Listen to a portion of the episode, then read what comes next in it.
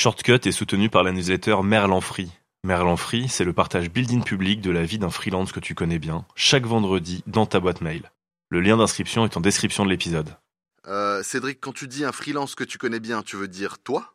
Euh, Simon, t'es au montage, hein, t'es pas censé hacker mon pré-roll. Du balai, c'est mon podcast, hein, je fais ce que je veux et si j'ai... Ah non, non, non, non, non, c'est trop long, frère. Time's up. Je lance l'épisode.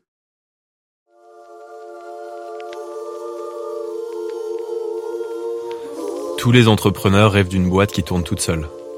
Une boîte dans laquelle on n'aurait pas besoin d'être là tout le temps pour que des choses se passent. C'est ce à quoi on peut arriver en se scalant, même en tant que freelance. À condition de savoir ce que ça veut dire, bien sûr, et de savoir par où commencer. Shortcut, shortcut, shortcut. Shortcut. Ton raccourci vers l'indépendance. Tu m'as promis que tu grossirais pas. Tu vois les promesses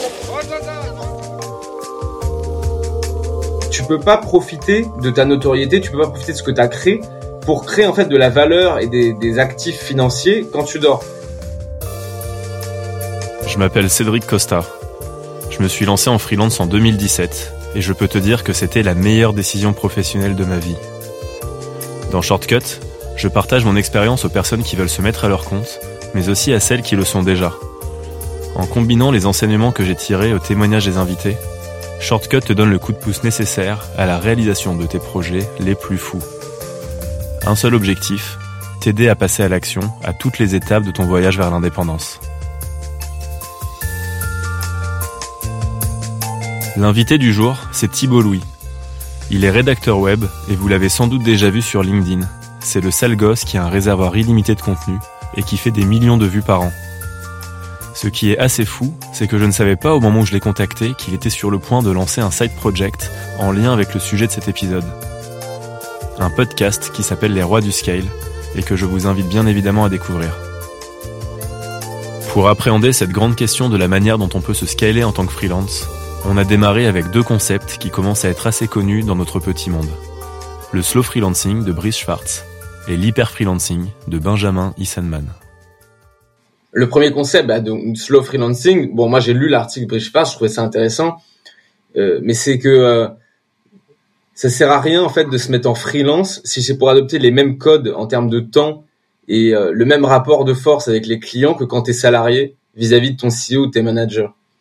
Le but en fait quand tu es freelance, c'est pas de, de, bosser de 9h à 18h tous les jours. En fait, il y a des gens qui sont des acharnés du boulot et c'est pas un souci, tu peux le faire mais le but du freelancing, c'est aussi de développer des activités euh, à côté pour en fait dégager euh, je sais pas d'autres sources de revenus, d'autres sources d'inspiration, d'autres sources de bonheur. Et, euh, et en fait, si tu fais la même chose avec le même temps et que tu gagnes le même argent ou un tout petit peu plus quand tu es salarié, je pense que sur le long run, bah tu vas tu vas être essoufflé parce que bah, le freelancing c'est aussi euh, t'es ton propre boss et t'es full accountable comme disent les Américains. Ça veut dire que il y a personne au-dessus de toi qui peut essuyer les pots cassés en fait. Donc c'est encore plus de stress et c'est assez difficile et même même si tu gagnes que 20% de plus par rapport à quand tu es salarié, euh, ça ça le vaut pas en fait. Donc et le, le freelancing c'est trouver des certains moyens de pas se stresser, de dire euh, tu vois de mettre des plages horaires pour les choses, de dire euh, aux clients de nous respecter, euh, de d'être pas dans un rapport supérieur inférieur mais dans un rapport de partenariat, euh, c'est pas toi qui achètes et enfin c'est pas la personne achète et et toi tu délivres un service, c'est bah, lui il achète une prestation et toi t'achètes on va dire une force d'achat. Donc ça c'est pour le premier modèle et donc en fait ça sert à rien de se culpabiliser de de bosser deux heures ou trois heures par jour pour les autres. Ce qui veut pas dire que tu vas pas bosser plus pour toi. Mais comme dit par exemple le bah, Naval Ravikant qui est investisseur mais aussi philosophe euh, on va dire de l'économie euh, il dit euh, si tu fais il dit en anglais what do what feels like play to you and work to others. C'est qu'en fait certaines personnes vont en fait toi tu vas faire pendant des heures et des heures par jour des choses qui te semblent être un jeu. Tu vas bosser entre guillemets pour les autres peut-être 8 heures 10 heures mais toi ça va être comme si tu jouais aux jeux vidéo pour les gamins. Et en fait personne Naval il dit personne peut te battre personne peut faire la compétition avec toi à faire 16 heures ce que tu as envie de faire par jour. Mais il y a des gens qui lisent 10 heures par jour ou qui font des choses qu'ils aiment. Et en fait le travail entre guillemets pour les autres se transforme en un jeu. C'est juste que ce que tu fais naturellement. Comme si respirer en fait était une production pour la société. De toute façon, t'as pas le choix, tu le fais. Donc ça, sur le slow freelancing, je pense que ça c'est une, notion importante. C'est euh, décorréler son temps euh, et, euh, et la valeur produite et, et en fait ne pas s'épuiser, ne pas s'essouffler. Pire encore, Brice l'exprime de cette manière dans son article. Viser l'hypercroissance en freelance, c'est courir au burn-out. Surtout qu'en réalité, le modèle du freelancing n'est pas vraiment scalable en tant que tel. Pour faire x2 de chiffre d'affaires en freelance, il faut travailler deux fois plus ou facturer deux fois plus. Mais à un moment, on atteint un plafond en termes de TJM et surtout en termes de temps. C'est peut-être ici que le modèle d'hyper-freelancing de Benjamin Issenman peut nous permettre de jouer sur les deux tableaux. Continuer à faire progresser son business tout en ménageant notre ressource la plus précieuse, le temps. Le modèle de Benjamin comporte trois phases. Le consulting, l'éducation et le produit. L'idée, c'est de démarrer en freelance pour engranger de l'expérience et mettre le doigt sur des problématiques rencontrées par les clients, puis de partager toute cette connaissance d'une manière ou d'une autre pour développer une audience qui nous fera gagner en crédibilité, pour finalement construire un produit qui répondra à ces problématiques. Et l'avantage, c'est que ce produit permet de sortir du modèle non scalable du consulting.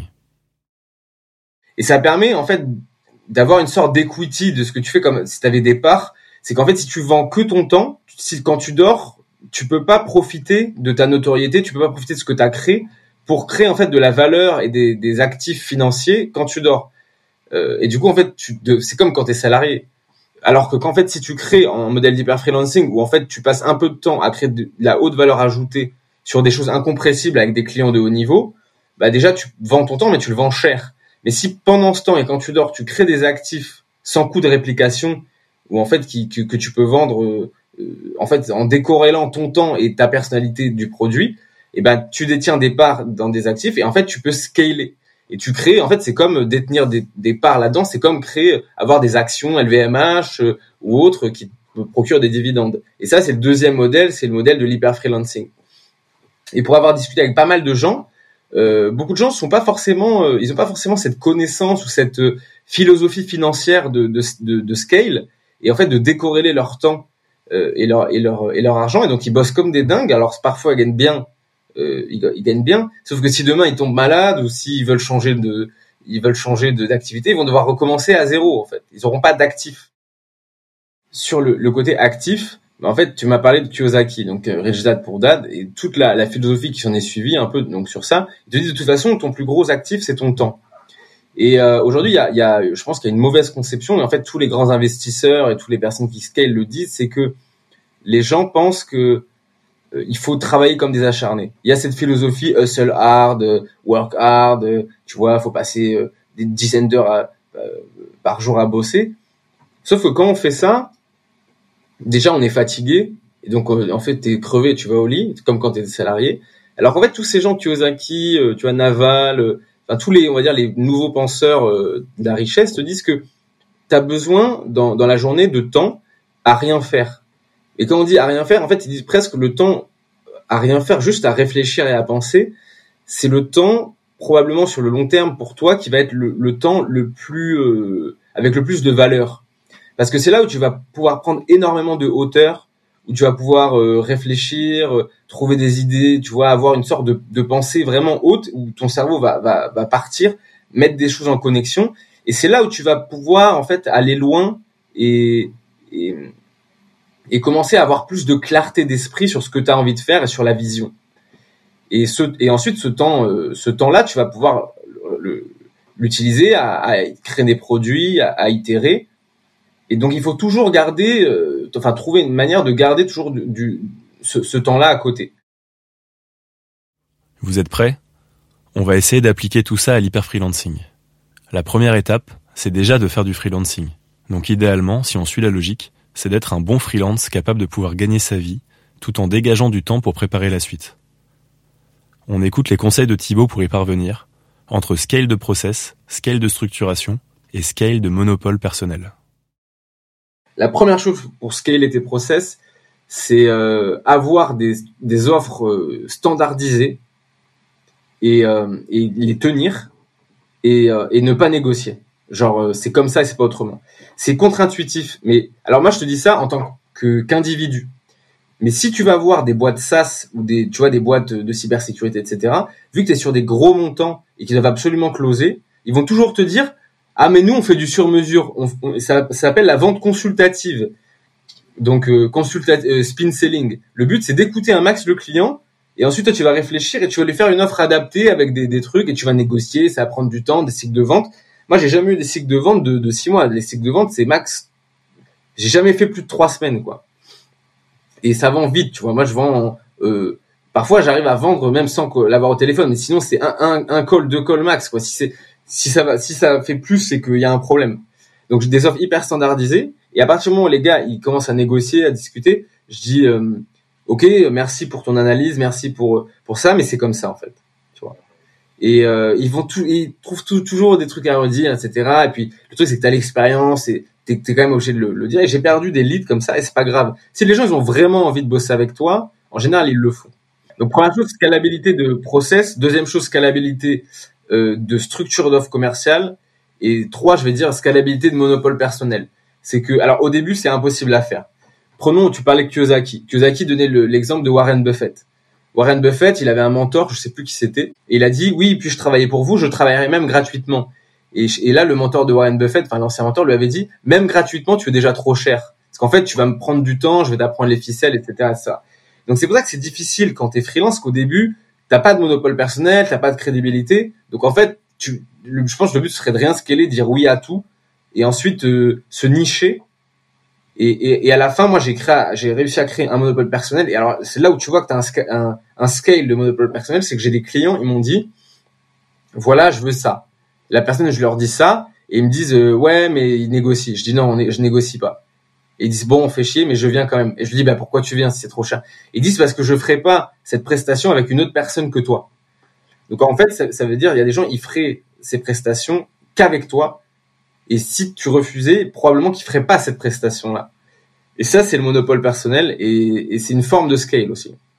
Dire non, c'est hyper important. En fait, le, la plus grosse erreur, c'est de, de penser quand on est en free, en freelance, que notre but c'est une croissance infinie. C'est complètement faux parce que 20% des clients vont amener 80% des, des, des, problèmes. Et, euh, et en fait, faut absolument, ça c'est une skill à développer, c'est identifier les gens qui vont te casser les, les, les pieds très vite. Euh, déjà, les gens qui parlent de prix, qui, qui, en fait, les gens qui te benchmark et qui voient pas ta valeur, de toute façon, tu trouveras toujours des gens qui vont faire ce que tu, ce que tu veux faire pour moins cher. Et c'est pour ça que la spécialisation euh, est de plus en plus importante. Parce qu'aujourd'hui, des rédacs web, en as un max. Et tout le monde peut, te le faire n'importe où, depuis la Thaïlande, Madagascar, euh, j'en sais pas, enfin n'importe quel pays francophone. Sauf que si tu cherches des rédacs spécialisés euh, sales ou des rédacs spécialisés ça, ça, ça, y en a pas et t'es presque dans un rapport de, de, rareté permanent. Et, euh, et le truc, c'est que par exemple moi, quand, quand les gens viennent et que, enfin, ils ont un semblant de lead, en fait, je leur, je les prends jamais au téléphone direct. D'ailleurs, des gens me disent ouais, appelle-moi. Je leur dis toujours, si vous êtes, si vous voulez ça, euh, passez par mon Typeform et remplissez ça. Et déjà, ça me montre déjà t'as 20% de gens qui le font pas. Donc eux ils passent à la trappe parce qu'ils ont pas ils vont pas faire l'effort. Tu dis peut-être ils sont levés le mardi et ils se sont dit c'est intéressant mais ils ont pas la vraie volonté tu vois. Et je me rappelle il y a un gars il m'a écrit sur LinkedIn. J'avais pas répondu parce que je réponds pas immédiatement. Et la personne m'a écrit par mail après parce qu'il avait mon mail. Il m'a dit il m'avait dit ouais répondez euh, s'il vous plaît. Ben là tu sais que la personne elle va faire des efforts euh, considérables pour t'avoir et là, tu sais que cette personne, ça va être, quelqu'un de sérieux avec qui tu peux passer du temps, parce qu'en en fait, elle n'est pas dans un rapport de benchmark au de kiwi au marché. Elle est dans un rapport où elle aime, elle a vu ce que tu as fait, elle a envie de bosser avec toi, tu es crédible. Et ça, c'est des gens avec qui tu as envie de bosser, en fait. On le comprend. Ici, on cherche à ne pas perdre de temps avec ce qui n'a pas d'impact. Un autre avantage lié aux offres standardisées dont parle Thibaut, c'est que plus on a l'habitude de faire une chose spécifique, mieux et plus vite on la fera à force de l'avoir répétée. En apprenant de nos erreurs, en documentant, et éventuellement en sous-traitant, on peut gagner un temps considérable sur la réalisation de tâches opérationnelles pour se concentrer sur les aspects plus stratégiques de nos métiers. La deuxième étape pour devenir un hyper freelance, c'est ce qui touche à l'éducation. C'est de partager son savoir et d'exprimer sa crédibilité. Ça peut se faire à travers un média type podcast ou une chaîne YouTube, à travers un livre ou un blog, à travers un compte sur les réseaux sociaux, ou un mix de tout ça. Ce qui est beau avec la création de contenu, c'est que c'est scalable. Une fois qu'on l'a produit une fois, il existe et peut être consommé à l'infini, sans que l'on soit dans les parages. La définition du, scale ou la, scalabilité, si on, repart à la théorie économique, c'est qu'en fait, à chaque unité supplémentaire, tu vas baisser le coût de l'unité produite. Mais bon, sauf qu'à l'époque, il n'y avait pas le digital. Donc en fait, le scale n'était pas infini. Donc lui, en fait, c'est plus tu vas vendre, plus tu vas acheter des machines, moins ça va te coûter cher de produire une unité. Sauf que pour moi, c'est pas vraiment à l'échelle, parce que l'échelle fait penser à ça. Le scale, il y a une infinité en fait de, de réplication et surtout le coût euh, tend vers zéro ou est, presque à zéro. C'est répliquer at scale, c'est répliquer une chose que tu produis une fois dont les résultats sont potentiellement infinis, potentiellement. Parce que beaucoup de gens en fait comprennent cette théorie du scale, mais ils font tout pour scaler très tôt. Sauf qu'en fait, souvent, ils n'ont pas le canal de distribution. Donc en fait, ils créent des choses complètement scalables et ils font zéro, tu vois. Donc en fait, tu peux créer des choses qui sont scalables, ça veut pas dire que tu vas scaler. Mais en tout, donc euh, euh, tu vois, par exemple Jack Butcher, prenons Jack Butcher qui a dit des choses très intéressantes sur le scale. Il a dit deux choses intéressantes. Il a un cours qui, qui vend qui s'appelle Build Once, Sell Twice. En quelque sorte, ça c'est un peu une définition du scale. Build once, sell twice. Quand j'ai dit ça à mon père, il m'a dit mais est-ce que ce serait pas plutôt build once, sell thousands? Mais les gens ils n'auraient pas compris. Donc, build one, sell twice. Tu vois, tu construis une fois et tu et t'as pas besoin de reconstruire la deuxième fois pour vendre. Donc ça, c'est une définition du scale. Et ensuite, pour la, on va dire plutôt pour la réussite du scale, il a dit build distribution, then build whatever the, whatever the fuck you want. Donc c'est, en gros, crée ton canal d'acquisition et à, partir du moment où tu as ton canal, c'est là où tu vas pouvoir en fait distribuer quelque chose euh, euh, d'une manière scalable. Mais souvent les gens ils veulent créer des produits mais ils n'ont pas d'abord créé en fait le, le canal médiatique. Et on en revient sur ce que tu as dit sur les deux actifs de l'entrepreneur, c'est code et médias. Mais ça, on pourrait dire, euh, tu vois, produit et plus médias. Si tu as les deux, t'as plus besoin de Facebook Ads ou d'Instagram Ads. T'as plus besoin. En fait, t'as, plus besoin de permission. T'as plus besoin de demander la permission à quelqu'un pour distribuer. Et tu vois là, j'ai, des stats. J'avais discuté avec un pote à moi qui est journaliste et donc on avait, j'avais dit ouais combien de, vues les, les, journalistes font sur leurs articles, etc. Et en fait moi je connais pas mal de créateurs de contenu qui sont, enfin ils sont pas journalistes, ils auraient jamais été embauchés en journaliste. On leur a dit t'es qui? Et en fait sur leur contenu ils font plus de vues et plus d'argent que les journalistes sur les contenus genre à l'équipe ou ou dans dans tu vois en fait aujourd'hui si t'es créateur de contenu tu fais des millions de vues par an bah t'es probablement vu de de plus de plus que 70% des des médias et des journaux ou des, des, radios locales, tu vois. Et ben ça, c'est une forme de scale en fait. Et c'est c'est une forme de scale sans permission. Naval disait c'est permissionless leverage. Par exemple, pour Thibaut, cette construction d'audience se fait par deux canaux principaux LinkedIn et son podcast Les Rois du Scale. Demain, quand il aura un produit, il pourra le vendre plus facilement. Ça paraît simplissime dit comme ça, et on sait bien que ce n'est pas le cas. Benjamin Issenman le mentionne également, c'est loin d'être trivial. Mais souvenons-nous tout de même que nous vivons à une époque où on est bien aidé par la technologie. Tous les nouveaux modèles financiers, euh, hyper freelancing, euh, tu vois le, livre de Naval sur euh, Guide, to Wealth and Happiness, en fait t'explique que aujourd'hui on peut pas faire comme si Internet n'existait pas, parce qu'en fait Internet te permet de scaler. Tu parlais donc des deux plus gros actifs, donc ça c'est Naval qui dit c'est les codes et le média ben, Internet te permet en fait de même le code, c'était tu vois, Naval disait if you can code, write books and blogs, record videos and podcasts. Euh, et, je pense qu'il a dit ça il y a cinq ans. Mais en fait, rien qu'en cinq ans, les possibilités pour nous de développer des lignes de code, notamment avec ce qu'on appelle le no code, ou euh, je crois que les Américains ils appellent ça virtual design ou quelque chose comme ça. C'est euh, même nous en fait, on peut créer des sortes de lignes de code en no code et il y a des boîtes, il n'y a pas une ligne de code probablement pour créer un site internet et pour créer, euh, tu vois, des automatisations avec Zapier, etc. Aujourd'hui, ça te coûte 20, 20 dollars et trois jours de taf à seul. Et c'est probablement des choses qui auraient été déployées en, en six mois par des teams de 15 product owners dans des grands groupes et on aurait dû débourser 5 millions, tu vois. Donc l'accessibilité grâce à Internet a changé les paradigmes par rapport à, la, la, scalabilité de, de soi. Et donc tout le monde est en train de redécouvrir ce qu'on peut faire. Et avec l'intelligence artificielle et l'avancée technologique, les progrès, ils avancent de manière euh, exponentielle chaque année en fait. Donc les possibilités sont énormes. Et nous, alors nous, on est dedans, donc tu vois, il suffit de voir les, les intitulés B2B, no code, podcast. Tu sais, on est en plein dans le média, le code. Et si on se bougeait les fesses, on pourrait faire plein de choses. Mais il faut pas, faut jamais euh, oublier que on est dans une niche et on, a, on oublie en fait d'où on vient et qu'en fait quand on sort un peu un peu de ce microcosme startup, tech, growth et tu parles à des gens, les mecs, tu, tu leur parles, t'as certaines discussions avec eux, t'as l'impression qu'ils parlent avec des aliens et ils sont restés au paradigme pré-internet en fait. Et voilà, on a fait le tour. À vous de jouer maintenant. Je vais me plier à l'exercice pour vous montrer que c'est possible. Je ne garantis pas d'arriver à tout faire, mais en tout cas ce sont des prémices de vision. Et comme Shortcut me sert aussi à faire mon introspection, je pose ça ici de manière théorique et on verra comment ça évolue. Sur la partie freelance, je me suis spécialisé en marketing, et plus précisément en inbound marketing. Je propose des offres de directeur marketing externalisé ou par intérim, en fonction des besoins des clients. Depuis quelques mois déjà, on a choisi de s'associer avec Anne-Claire, une pote freelance, pour pouvoir monter sur des missions en duo et proposer des prestations de département marketing externalisé ou par intérim. En parallèle, on forme un freelance junior pour nous accompagner sur certaines tâches opérationnelles. Demain, on n'exclut pas de lancer un podcast sur l'inbound marketing. C'est même plutôt dans les tuyaux. Rien n'exclut non plus que l'on crée des formations payantes sur le sujet. Et ça, ça compte comme un produit, car ça nous générerait des revenus en vendant plusieurs fois alors que l'on n'a construit qu'une fois. Voilà pour le côté demand de notre business, trouver des clients qui ont besoin d'aide sur leur marketing. Mais on peut aussi aller plus loin et développer le côté supply, c'est-à-dire la force de frappe qui permettra de répondre à une demande grandissante, en scalant la manière que l'on aura d'attirer et d'onboarder de nouveaux freelances dans l'aventure. En documentant nos process et en les partageant dans ce qui pourrait être un centre de ressources par exemple. Côté éducation, il y a aussi Shortcut qui peut en faire partie.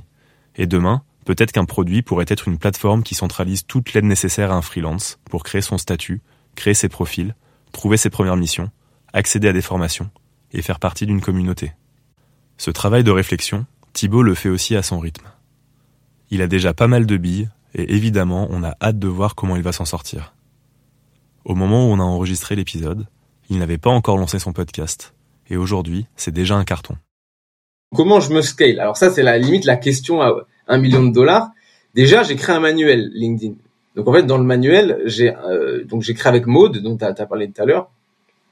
Euh, euh, on a on a mis nos connaissances de manière un peu pointue, tu vois, bien packagées euh, et, simple à lire dans un manuel. On a vendu une centaine à peu près, donc ça fait on a fait 5000 euros de, de, de CA, enfin de profit d'ailleurs, parce que on a fait un peu plus de CA. Et, euh, ben, ce qui est pas mal, hein, parce qu'en fait, on avait quasiment 85-90% de profit sur le, le CA, alors que si tu vends un livre, tu vas toucher que 8% de la vente du livre. Donc finalement, c'est comme si on avait vendu euh, euh, pour, euh, tu vois, on a vendu, c'est comme si on avait vendu 800 ou 1000 livres en fait. Deuxième chose, alors ça, je sais, sais pas si je t'en ai parlé, mais là, je vais développer un peu plus me développer sur d'autres plateformes. Donc, je vais Là, j'ai euh, enregistré euh, cinq épisodes de podcast, donc je vais commencer euh, un peu à scaler, on va dire, sur d'autres plateformes à visibilité. Donc, je vais créer un podcast aussi pour la crédibilité. Et justement, le sujet, donc le podcast s'appelle, enfin, ça va être publié dans quelques jours. Ça s'appelle les rois du scale, et ça va être sur l'acquisition. ça me fait plaisir que ça se fasse sourire parce que ça fait sourire tout le monde. Au début, je devais appeler le podcast acquisition organique. Mais tout le monde m'a dit c'est trop technique et, et je faisais des blagues avec les rois du scale. Ils m'ont dit tu peux tu, pourras faire des blagues genre aujourd'hui j'interview l'amiral du scale, aujourd'hui j'interview le premier ministre du scale. Tu vois? En fait t'as un champ lexical infini qui fait rire et et c'est aussi pour démystifier tu vois toutes ces tous ces trucs de growth, de scale. Donc euh, en fait c'est aujourd'hui je vais plutôt essayer de de m'horizontaliser sur le, le, le média et après, sur le, sur comment monétiser at scale, comme disent les Américains, parce que c'est difficile, en fait. En français, tu peux pas euh, traduire vraiment at scale, genre à l'échelle, parce que c'est pas vraiment, euh, les gens pensent au coût d'échelle, en fait. Mais c'est pas vraiment la même chose. Et euh, donc, comment me, monétiser at scale, ça, c'est les, c'est aussi les sujets. Donc ça, j'en profite pour en réfléchir en même temps. On a, j'ai un peu commencé, mais le but, c'est plutôt de, d'augmenter ma visibilité, le, la surface médiatique et la crédibilité, et ensuite, les projets viennent euh, euh, petit à petit. Comme on dit, les opportunités entraînent des opportunités. Et par rapport moi-même à ce que je fais aujourd'hui et ce que je faisais au début, il y a eu pas mal d'itérations. Il y a ce que Justin Walsh appelle les market signals. C'est euh, en fait quand tu c'est pas juste créer ton offre et puis et puis attendre, c'est itérer ton offre en fonction de ce que les gens disent et puis aussi bah, là où est l'argent parce qu'il y a un marché. Là où est l'argent, là où est la douleur pour les gens. Et au début, je vendais pas euh, ce que je vends aujourd'hui. Aujourd'hui, c'est beaucoup plus clair parce que c'est c'est ouais, il y a un marché, j'ai packagé les offres, j'ai acquis de l'expérience là-dessus et euh, donc voilà. Ça te donne des idées? Tu viens d'écouter le premier épisode de la saison 2 de Shortcut. N'hésite pas à le partager autour de toi. Si tu découvres le podcast ou que ce n'est pas encore fait, tu peux t'abonner pour être notifié à la sortie des prochains épisodes. La semaine prochaine, par exemple, on accueillera une star du petit écran. C'est sur ce magnifique teasing que je te quitte et que je te dis à très bientôt.